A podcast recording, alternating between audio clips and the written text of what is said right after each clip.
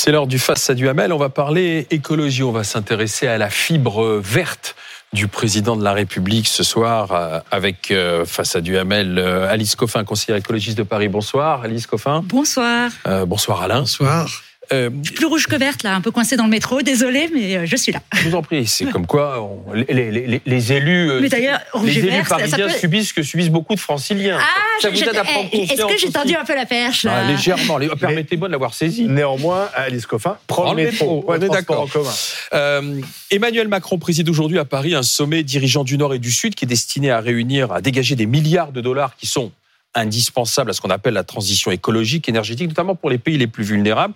Alors, à l'ouverture du sommet, le président a déclaré qu'il y avait beaucoup d'argent, mais pas forcément au service des progrès de la planète. Donc il y a une espèce de prise de conscience, mais en même temps, le président a aussi un ministre de l'Intérieur qui dissout ceux qui se présentent comme des lanceurs d'alerte, à savoir les soulèvements de la Terre. Alain Duhamel, est-ce qu'on a vraiment un président écologique à l'Élysée?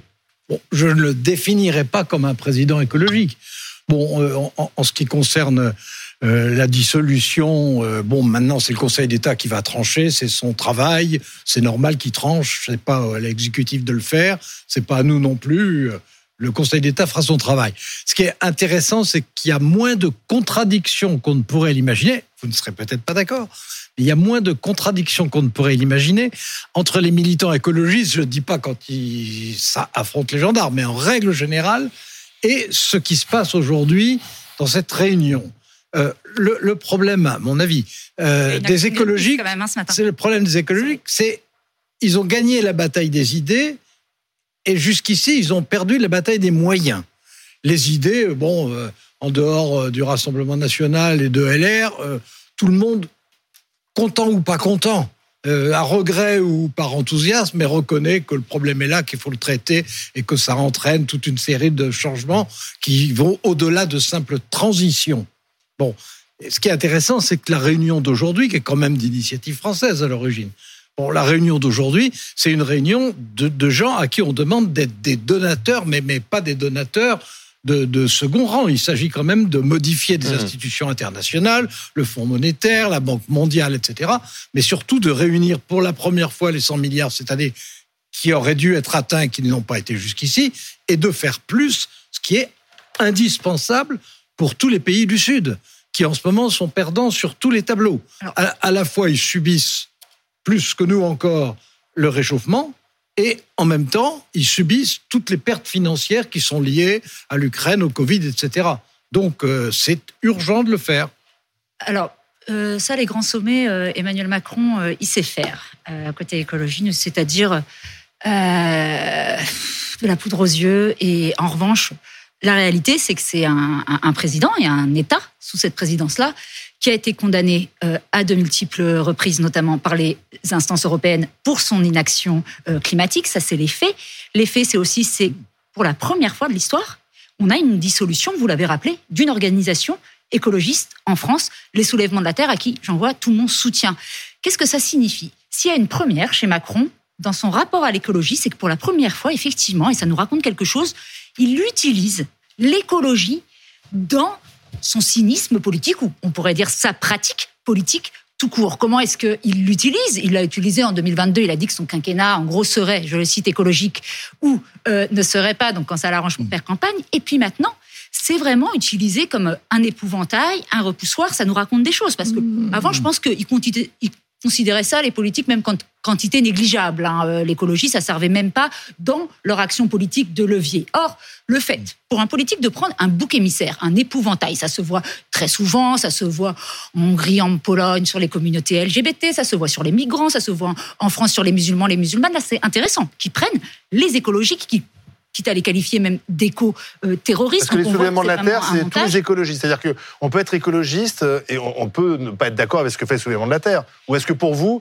forcément, c'est l'écologiste, ce sont les soulèvements de la Terre? Je crois qu'on est un, Parce que si je, si je devine cette question-là, c'est sur euh, la façon euh, d'agir et le positionnement. et on, est à, on est à un moment. C'est une action radicale. Alors oui, parce qu'il y a eu tellement d'inaction climatique et je charge Emmanuel Macron là, mais on peut charger les anciens présidents de la Ve République aussi, que effectivement, il n'y a plus le temps, à part une transformation complète, vraiment hmm. une, une révolution qui implique effectivement d'avoir des moyens qui sont aussi ceux euh, de l'anticapitalisme. De... Et j'entends souvent ah mais donc les non, mais Quand je parle de radicalité, c'est aller jusqu'à la violence.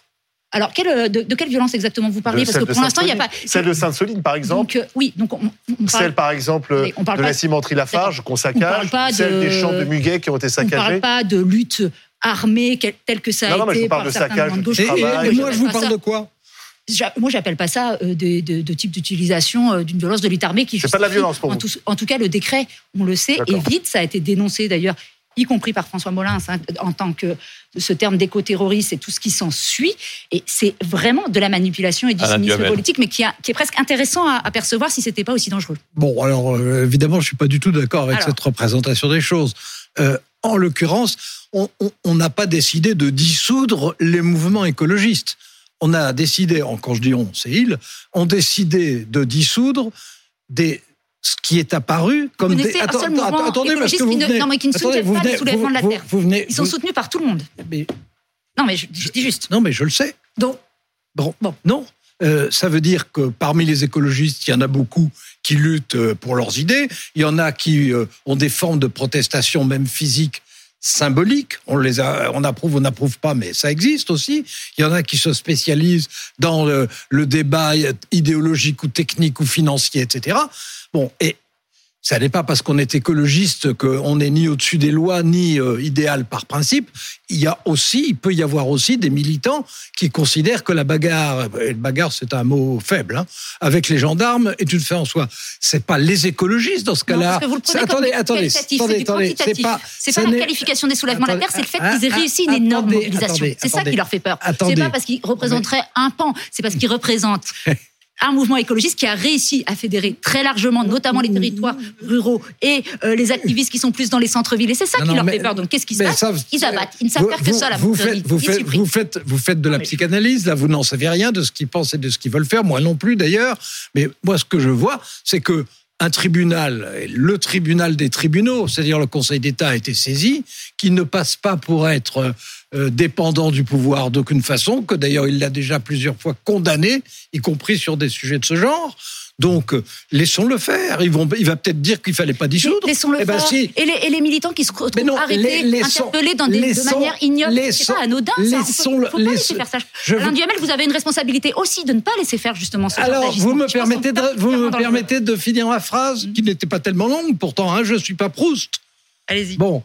Euh, on n'a pas dissous l'écologie, on n'a pas dissous les militants écologiques, on n'a pas dissous tous ceux qui étaient à Sainte-Solène. On a dissous ceux dont on pensait qu'ils avaient été porteurs de violence. Ben, on va voir. Si le Conseil d'État dit que finalement non, c'est exagéré, eh ben, ça sera un échec pour le gouvernement. Si le Conseil d'État dit oui, il y a eu des violences anormales, eh ben, ceux qui en sont responsables, c'est pas le mouvement écologiste, c'est même pas cette fédération provisoire qui de toute façon va renaître d'une manière ou d'une autre dès demain matin. C'est pas eux qui vont être dissous, c'est qu'on essaye de dissoudre, c'est des formes de violence. Maintenant, je voudrais quand même, ce que je voudrais quand même, je, voudrais quand même, je voudrais quand même que, euh, en ce qui concerne ce qui se passe aujourd'hui et demain, Mhm. Là, c'est pas Sainte-Solène. C'est-à-dire une réunion d'une cinquantaine de chefs d'État et de gouvernement, d'experts, d'écologistes. Elle va aboutir sur des choses concrètes, cette réunion, parce que les sommets, oui, effectivement, Emmanuel Macron en propose souvent. non, non, mais je suis, mais je suis d'accord. La France, et ça n'est pas nouveau avec, euh, pour le seul Emmanuel Macron, c'était déjà vrai du temps de Jacques Chirac. Alors, vous voyez, vous vous rappelez. les rois des la, maison brûle. La maison brûle et, nous restons, etc. Euh, qui ait des effets d'annonce, évidemment qu'il y a des effets d'annonce, qui est euh, des volontés de récupération politique, ben oui, tous les gouvernements et le nôtre autant que les autres, bien entendu. Ça n'est pas ça la question. La question mmh. est, les pays du Sud ont un besoin d'argent terrible et à cause du réchauffement climatique et parce que beaucoup d'argent a été mobilisé.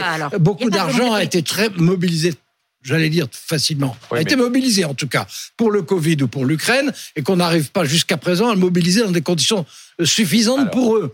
Bon, donc si aujourd'hui, si demain, puisque c'est pendant 48 heures, il y a effectivement des progrès qui sont faits, des engagements qui sont pris, on va quand même pas pleurer. Bien sûr, mais euh, vous dites la mobilisation de l'argent et, le sommet qui de l'intention doit passer à l'action. Oui. Seulement l'action, et c'est là où les soulèvements de la terre attiraient l'attention, c'est de, c'est le changement de comportement. C'est-à-dire on peut mobiliser de l'argent, mais les les pays consommateurs doivent changer de comportement.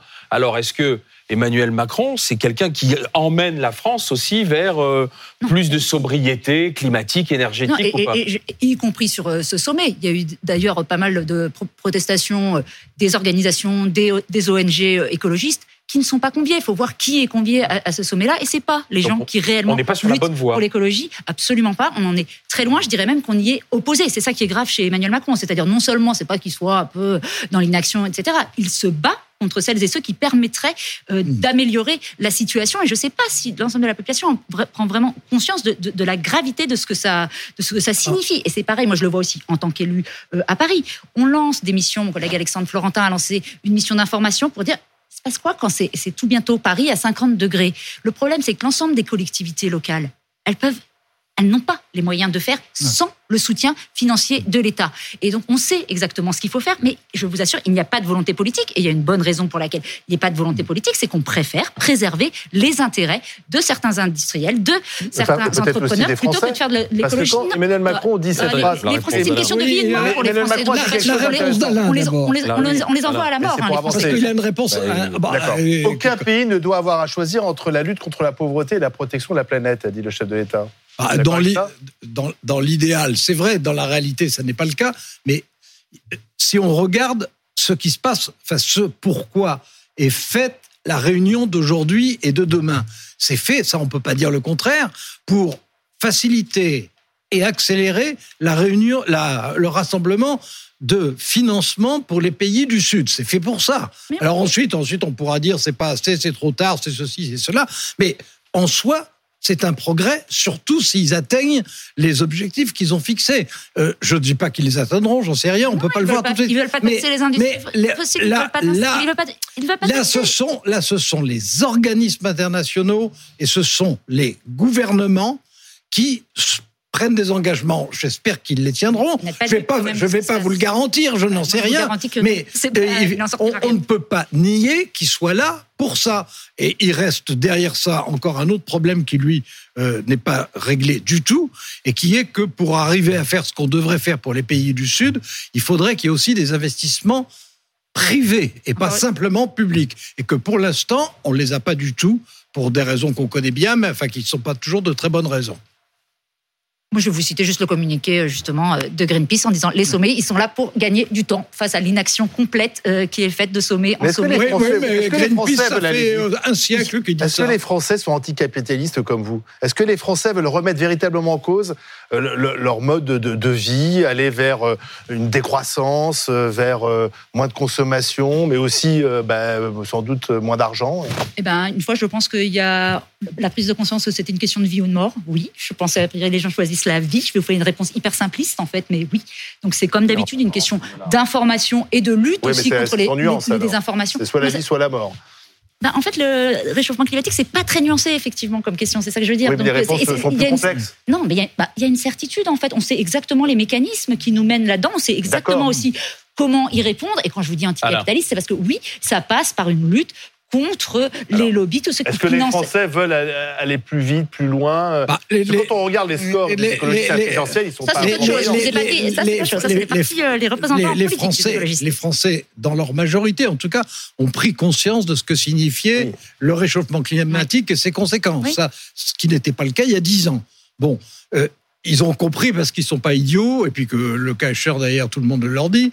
Euh, ils ont compris que ça passera par des changements de comportement, de comportement de l'État, des collectivités locales, mais de leur comportement aussi à eux. Et de ce point de vue, et de ce point de vue, par exemple, euh, l'hiver dernier, le fait qu'on soit arrivé à faire baisser de 10% la consommation, c'est pas l'exploit du siècle, mais c'est la preuve que là, ce sont les Français sont capables de faire des efforts et de comprendre ce qui se passe. Euh, est-ce que ça signifie que tout se passera idéalement et que maintenant tout le monde est prêt à tous les sacrifices?